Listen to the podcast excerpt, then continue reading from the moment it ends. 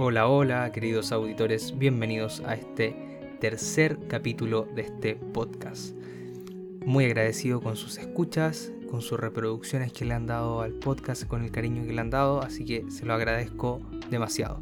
El día de hoy viene un capítulo un poco distinto, con dos grandes secciones principalmente, pero es bueno innovar, eh, vienen las recomendaciones, por supuesto, hay una recomendación muy importante Así que sin más preámbulo les dejo con el capítulo del día de hoy. Así que eso, chao chao.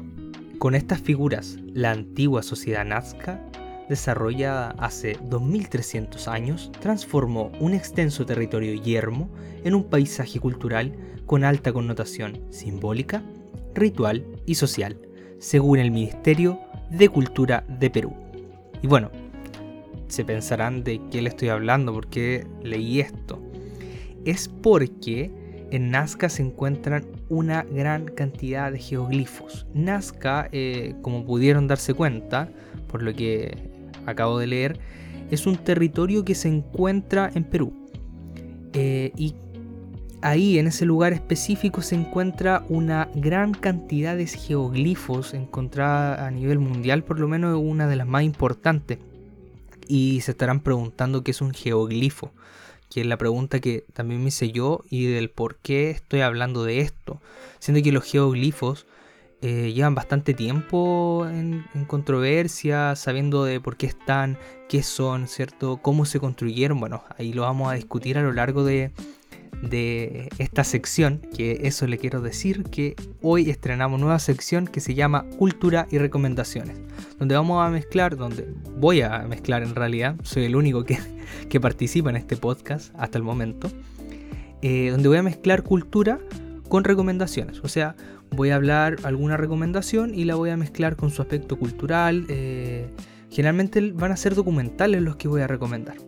Así que, pero antes que nada, eh, antes que todo en realidad, decir que es un geoglifo, definirlo. En realidad yo no soy especialista en geoglifos ni nada por, el estilo, pero un geoglifo eh, son figuras que se pueden hacer en planicie, en, algún territorio, y tienen la particularidad de la técnica de cómo se realiza. Se limpia una superficie y alrededor de esa superficie que se limpió se colocan piedras que van a realizar un contraste. O sea que si yo lo veo desde arriba, voy a poder ver eh, lo que estoy dibujando, entre comillas, o la figura que estoy creando. ¿Por qué es tan importante en Nazca? Porque está lleno. De verdad, hay un montón, hay muchos geoglifos.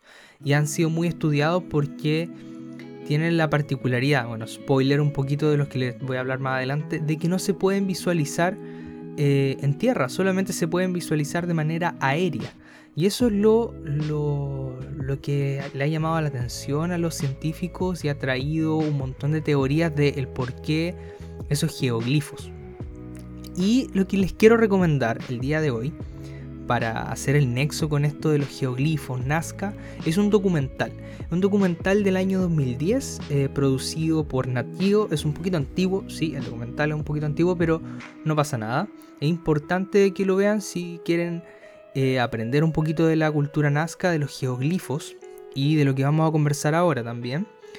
Eh, este documental les puede ayudar para saber primero qué es un geoglifo, que ya, bueno, ya lo saben, eh, y después el, por qué está importante Nazca, las teorías, las posibles teorías, esto lo comenta todo. No quiero profundizar tanto, pero en realidad hay bastantes teorías o podemos descartar algunas, que la primera es, era una comunicación extraterrestre.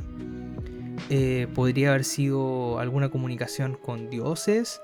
Eh, bueno, no hay varias teorías que están rondando alrededor de eso. Les digo, es del año 2010. Actualmente hay nueva información. Sí, hay nueva información. Este documental de Nat Geo está disponible en la plataforma de Disney Plus porque Disney compró Nat Geo. Entonces lo pueden encontrar ahí, por lo menos en Latinoamérica está disponible Ahora no lo sé si en otros sectores estará disponible eh, a través de Disney Plus, pero lo pueden buscar. Repito, se llama Nazca Nuevos Descubrimientos. Ahora, los geoglifos de Nazca se descubrieron en el año 1927, o sea, hace mucho tiempo. Hace mucho tiempo y son declarados, por eso la importancia, son declarados Patrimonio Mundial de la ONU, de la Ciencia y de la UNESCO. Entonces, estamos hablando de cosas importantes. Eh, dentro del, del, mismo documental, eh, entretenido porque no habla no solamente de los Nazca, que son preincaicos, sino que nos habla, nos habla perdón, de una cultura un poco anterior a ellos, que son los paracas, que también hacían esta, estas especies de, eh, de geoglifos, pero eran distintos, sino que eran en paredes y tiene otro nombre. Y ellos lo utilizaban para no perderse, para, como nosotros utilizamos el GPS actualmente, para poder caminar a algún lugar y no perdernos y poder saber dónde estamos, bueno eso es lo que hacían los paracas, que son 2400 años antes que, los Nazca. Entonces, eh, es muy genial. Ahora, lo que me gustó de este documental es que para poder saber sobre la cultura nazca, para poder saber en realidad sobre qué son los geoglifos y el porqué de esos geoglifos, se tuvo que estudiar la cultura nazca. Entonces, me gustó mucho que para saber el significado de lo que haces debes saber, conocer a quién lo hizo. Ya lo anoté y por eso lo estoy leyendo ahora, pero fue algo que me gustó mucho. No lo dijo nadie del documental, creo, pero es una, una buena reflexión no solamente para conocer culturas, sino que también para conocer a personas, etc. Entonces, para saber el significado, saber lo que está haciendo una persona, pasa mucho, puede ser con la música, con el arte, etc. Tienes que conocer a la persona y así va a poder entender lo que significa o lo que quiso transmitir. Bueno, eh, ¿por qué les hablo de los Nazca aparte de esta recomendación del documental que de verdad recomendadísimo, un documental muy bueno, dura, no lo dije, pero dura 44 minutos este documental.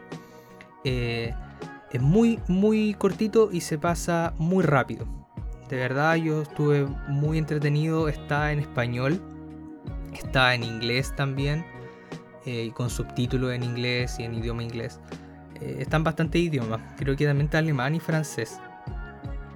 Pero es muy, muy interesante que lo puedan eh, ver. ¿Por qué le estoy comentando? Insisto. Porque después de que yo vi el documental, dije voy a ver más sobre la cultura nazca. Me interesa, Creo que está entretenido esto de los geoglifos porque hay geoglifos en diferentes regiones de Latinoamérica. Aquí en Chile hay geoglifos, pero no son tan importantes como los que hay en Nazca. Entonces vi y descubrí que eh, una publicación de la BBC del año 2019, ya hace unos añitos atrás, que entre el año 2016 y 2018 científicos japoneses empezaron a investigar un poco más de los, eh, de los Nazca. Si bien en el documental se muestra una tecnología bastante avanzada para esa época, yo que de verdad que he impactado viéndolo ahora en el año 2021, la tecnología que había, y después yo me di cuenta que el documental era del 2010, si, si no veo la fecha me hubiera pensado de que era del año 2018, 2019, porque la tecnología era muy, muy avanzada, de verdad la forma de poder investigar eh, los cuerpos, los restos que se encontraban eh, a través de, hologramas interactuables, eh, de poder poner en un, en un escáner un cuerpo sin ni siquiera abrirlo y ver lo que hay adentro, era espectacular. A mí eso me encantó, la tecnología que se utiliza, año 2010, estaba muy avanzada. Imagínense ahora, 2016, 2018 una tecnología mucho más avanzada para poder reconocer específicamente los geoglifos. Porque en el documental eh, se comenta que tuvieron que hacer una alianza, la NASA con el gobierno de Perú, para poder identificar los geoglifos, porque mapear esa cantidad de geoglifos, o sea, descubrir, tener un, un cuánto, saber cuántos hay, es difícil, porque piensen que eh, están dibujados en tierra, entonces se pueden mantener por el territorio árido que hay, pero es difícil poder encontrarlo y saber cuánto hay. Obviamente se reconocen algunos como la figura del mono, la figura del colibrí, ya se tienen algunas interpretaciones de lo que son, eh, las ballenas también, eh, la araña, que es súper importante y tiene una connotación em, significativa para lo que es la cultura nazca y el contexto que iba sucediendo y cómo ellos se iban trasladando a través de por ciertas situaciones que iban ocurriendo en el ambiente donde vivían y cómo iban aumentando distintas, eh, distintos geoglifos y de distintos tipos. Iban aumentando dependiendo de lo que iba sucediendo. Entonces eso muy muy genial, de verdad muy espectacular. Bueno, no me desvío del tema. Estos científicos japoneses eh, descubrieron a través de obviamente la inteligencia artificial y eso es la importancia de la inteligencia artificial hoy en día para la ciencia eh, un uso genial. Conocemos bueno, la inteligencia artificial para los juegos de ajedrez, que es lo más cercano a lo mejor, por lo menos para mí, yo jugaba ajedrez hace un tiempo, no de manera profesional, pero jugaba y se practica con inteligencia artificial y todo. Eh, pero para esto es muy, muy genial cómo lo, lograron identificar, porque yo vi el documental, luego leí este, este párrafo de, de la BBC y los geoglifos no se veían prácticamente, pero gracias a esta inteligencia artificial se pudieron identificar mucho más. Y es lo genial que se encontraron 142 nuevos geoglifos. De verdad, no es como que se hayan encontrado dos geoglifos, tres, 142 nuevos geoglifos. Y no todos los geoglifos, esto es muy interesante, que no todos son figuras como dibujos. Hay algunos geoglifos que son simplemente líneas o geometría se dibujan algún rectángulo, etcétera, o alguna línea recta que sigue hasta el infinito y más allá. No, tiene final, pero sigue, sigue. Eh, y eso es muy, muy interesante. Bueno, en el documental explican el porqué de las dos cosas, el significado de cada una y la otra. Bueno, son teorías todavía, porque aún ni estos científicos lograron identificar eh, a ciencia cierta lo que, lo que era cada uno. Lo entretenido es que lo, eh, lo dividieron en dos grupos, ¿ya? Un grupo A, que son, y un grupo B, que son teorías en realidad respecto a estos dos grupos. Bueno, el grupo eh, A, si no me equivoco, eh, está mm, mucho más relacionado con el tema de rituales, que lo profundiza en el, en el documental acerca de, de rituales que se realizaban con vasijas, una vasija adornada alrededor y ahí tiene, tiene su explicación el por qué es así, por qué alrededor de esos geoglifos y por qué alrededor de esos geoglifos específicos, porque se realizaba en algunos geoglifos. Y el grupo B simplemente de adorno. ¿Ya? Entonces, eh, eso es lo que yo les quería comentar el día de hoy. Y el por qué eh, tan importante estos geoglifos. Eh, aparte de que hay muchos, de verdad son muchos. si recién se descubrieron 142 nuevos, siendo que estos geoglifos se encontraron en 1927 y hasta el día de hoy. Y yo creo que siguen en unos años más, van a haber más, eh, con el avance de la tecnología, van a haber muchos más descubrimientos sobre estos geoglifos. Eh, hay que, hay que, habla por sí solo en realidad, hay que pensar que son importantes porque cada día se encuentran más y no se sabe muy bien el por qué. Pero hay tres características que me gustó y lo voy a extraer de lo que decía eh, los párrafos de la BBC, que decía que son tres características fundamentales. Su monumentalidad, o sea, que son a la vista, por lo menos son espectaculares. Quedas, eh, yo quedé atónito cuando vi las imágenes a través de, de drones o a través de aviones, eh, era hermoso. De verdad que alguien haya hecho eso, una cultura, estamos hablando de una cultura de casi 2300 años atrás, mucho tiempo.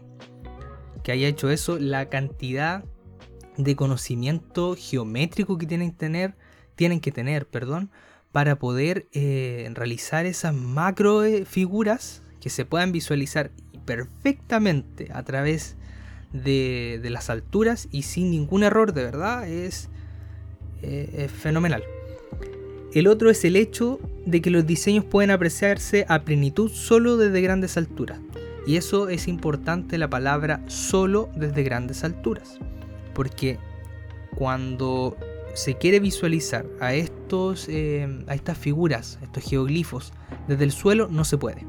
No se puede, porque van a estar ahí y solamente van a ver, ni siquiera van a percibir las líneas. Y eso es lo, lo entretenido o lo interesante de esto, lo curioso, que no se observan, no se observan desde, desde, desde el suelo. Y de ahí se cae una de las grandes teorías que había, que era eh, el hacer estos geoglifos, eh, el hecho de que se hacían era porque para guiar o para generar caminos, para no perderse.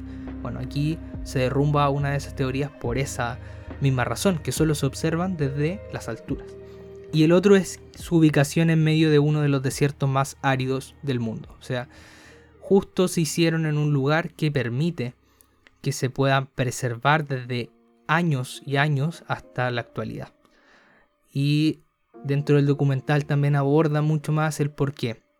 Insisto, eh, este documental es antiguo, pero les puede servir como base si es que les interesa, por lo que les he hablado de la cultura nazca, si les interesa profundizar un poco más, saber sobre ella, de verdad se lo recomiendo. Vuelvo a repetirlo por creo que tercera vez. El documental se llama Nazca Nuevos Descubrimientos, disponible en Disney Plus, es de Nat Geo. Así que eso con esta recomendación y cierro el bloque de cultura y recomendaciones. Espero que les haya gustado. Bueno, bueno, bueno. Esta semana fue un poco movidita. Entre esta semana y el final de la anterior ocurrieron bastantes, bastantes cositas. Así que les vengo a comentar algunas de las cosas importantes que ocurrieron esta semana. Y por ende estreno nueva sección que se llama Noticias de las Semanas. Así que bienvenido a esta nueva sección que se va, la voy a realizar yo creo durante bastantes capítulos siguientes. Bueno, voy alternando algunas de las, por supuesto, de, las secciones que ya hay, que son las recomendaciones musicales, que el día de hoy no hay recomendaciones musicales, lo siento. Pero para el próximo capítulo ya habrá, bueno, el capítulo anterior fue prácticamente de recomendaciones musicales, así que si no has escuchado el capítulo anterior y llegaste a este capítulo, simplemente escucha el capítulo 2 donde hay muchas recomendaciones musicales. Así que bueno, para no extenderme, noticias de la semana, Spotify, no sé hablar, Spotify y Kakao M tienen un, un conflicto, un pequeño conflicto. ¿Qué pasó? Spotify eliminó la gran cantidad, una gran cantidad en realidad, de música K-pop, o, o K-pop, como le dicen algunos. Eh, ¿Y por qué, tiene que ver Kakao M? Eh, M es eh, la compañía que tiene los derechos de la mayor cantidad de música surcoreana. Entonces, a través tienen una plataforma de streaming que solamente de streaming musicales como Spotify, pero solamente está en Corea del Sur y se llama Melon. Creo que la estoy pronunciando bien. Entonces, ¿qué pasó? Spotify se extendió hacia Corea del Sur eh, y ahí hay conflicto de intereses, por supuesto, de ganancias, de que Melon puede bajar sus ganancias. Entonces, ¿qué pasó? Como tienen los derechos, le dijo a Spotify, tienes que eliminar las canciones. Bueno, quedaron algunas, ¿cierto? Algunas canciones de, los grandes cantantes eh, de K-Pop o K-Pop que son muy populares por lo menos en Latinoamérica y, y por supuesto en grandes partes del mundo actualmente. Entonces, esto es una lucha de titanes que no sé cómo lo que sucederá. Personalmente creo que van a llegar a un acuerdo. En unos años más a lo mejor Spotify va a tener que ceder algo o puede pasar que se queden solo las canciones que hay actualmente y se conserve ese acuerdo de que algunas canciones puedan estar en Spotify y las otras estén en Melon. Lo que es un poco complejo para las personas que escuchan este tipo de música que van a tener o que descargar sus discos o simplemente que escucharlos por YouTube. Que actualmente es bastante molesto escuchar cosas por YouTube porque hay muchos anuncios. Así que eso con Spotify. La segunda noticia del día de hoy es que, bueno, de la semana, no del día de hoy, es que hace unos días atrás se dieron las premiaciones de los Globos de Oro. Ya estuvieron las nominaciones, por supuesto, y a mí la categoría que más me interesó fue a película animada. Mejor película animada, la cual la ganó Soul, una película espectacular, disponible en Disney Plus, que se estrenó, si no me equivoco, el 5 de diciembre del 2020. Yo la vi el día que la estrenaron. Es una película que personalmente yo creo que no está hecha para niños, sino que es una película animada que está hecha para ganar premios. Y así lo, dejó ver en los Globos de Oro. Espero que gane eh, y esté nominada para los premios Óscares. No sé si está nominada, pero creo que aún no se hacen las nominaciones, pero espero que gane algún premio Oscar. Así que eso, vean Soul, es una película muy linda, muy existencialista, que ve el tema de la felicidad y completamente eh, ganado su premio, de verdad indiscutible. Los demás, las demás nominaciones de esta categoría muy bien también, lo hicieron muy espectacular, pero Soul ganó indiscutiblemente. Bueno, ya para finalizar, la última noticia de eh, esta semana es que Camilo el día 4 de diciembre, 4 de diciembre, estamos en marzo, 4 de marzo del 2021, lanzó su nuevo álbum. ¿Quién es Camilo? Camilo es un cantante colombiano, ¿cierto? Si no lo conocen, eh, que está casado actualmente con Eva Luna Montaner, que es hija del, cantante Montaner, ¿cierto? Tan conocido. Eh, y también ella es hermana de Mau y Ricky, que también son músicos. Entonces es un mundo musical. ¿Qué pasó con Camilo? Sabemos que tiene grande éxito, ha sonado bastante estos años, aparte por su relación con Eva Luna, que era como muy romántica y todo, entonces era como algunos la amaban mucho, decían como, oh, qué preciosa pareja, otros como, oh, qué detestables. Bueno, si escucharon ese sonido, es mi teléfono que se está agotando la batería y yo estoy viendo la pauta en este momento, así que tendré que apurarme. ¿Qué sucede con, con Camilo? Lanzó nuevo álbum, tiene muy buenos, eh, muy buenos hits, pero siento yo personalmente, bueno, este álbum se llama eh, Mis Manos, siento yo que está entrando en un declive musical. A ver, Camilo a mí me gusta, entonces yo hablo de una opinión de una persona que escucha la música de Camilo y eh, le gusta la música de Camilo. No estoy hablando de una vereda de alguien que no le gusta esa música. Entonces yo siento que Camilo entró en un declive porque las canciones son repetitivas, su voz es muy melosa, de verdad es una voz que una, dos canciones te gusta pero escuchar el álbum completo, yo, yo escuché este álbum dos veces eh, y de verdad me cansó, me cansó mucho porque escucharlo seguido eh, es un poco agotador. Eh, aparte, repetitivo no solo en, las letras que son como demasiado azúcar, así como muy románticas, es el tema del, del ritmo. A mí me molesta mucho que todas las canciones actuales tengan el mismo ritmo de pum, chipum, chipum, chipum, chipum. Es molesto, es molesto porque iba muy bien alguna canción, en la canción por lo menos de, de Mau con Mau y Ricky, que hizo una colaboración, iba muy bien. Personalmente yo sentía que iba muy bien. Por eso, insisto, la música es subjetiva. No, no hay alguien que te pueda decir esta música es buena o mala. Bueno, a no ser que tengan detalles eh, musicales, ¿cierto? De que esté mal hecha simplemente, pero de gustos, eh, para gustos colores. Eh, pero siento que eso iba muy bien para mí y le meten el pum, chipum, chipum, chipum, chip. No. Y yo siento que ahí se cayó. muy repetitivo eso. Pero, pero bueno, no sé si será su declive musical así como para siempre. Pero sí encuentro que va va bajando, va bajando a lo que fue, que era tan popular y ahora siento que va, bajando un poco a nivel musical, a no ser que se puede renovar, si pueden pasar un tiempo y se puede renovar.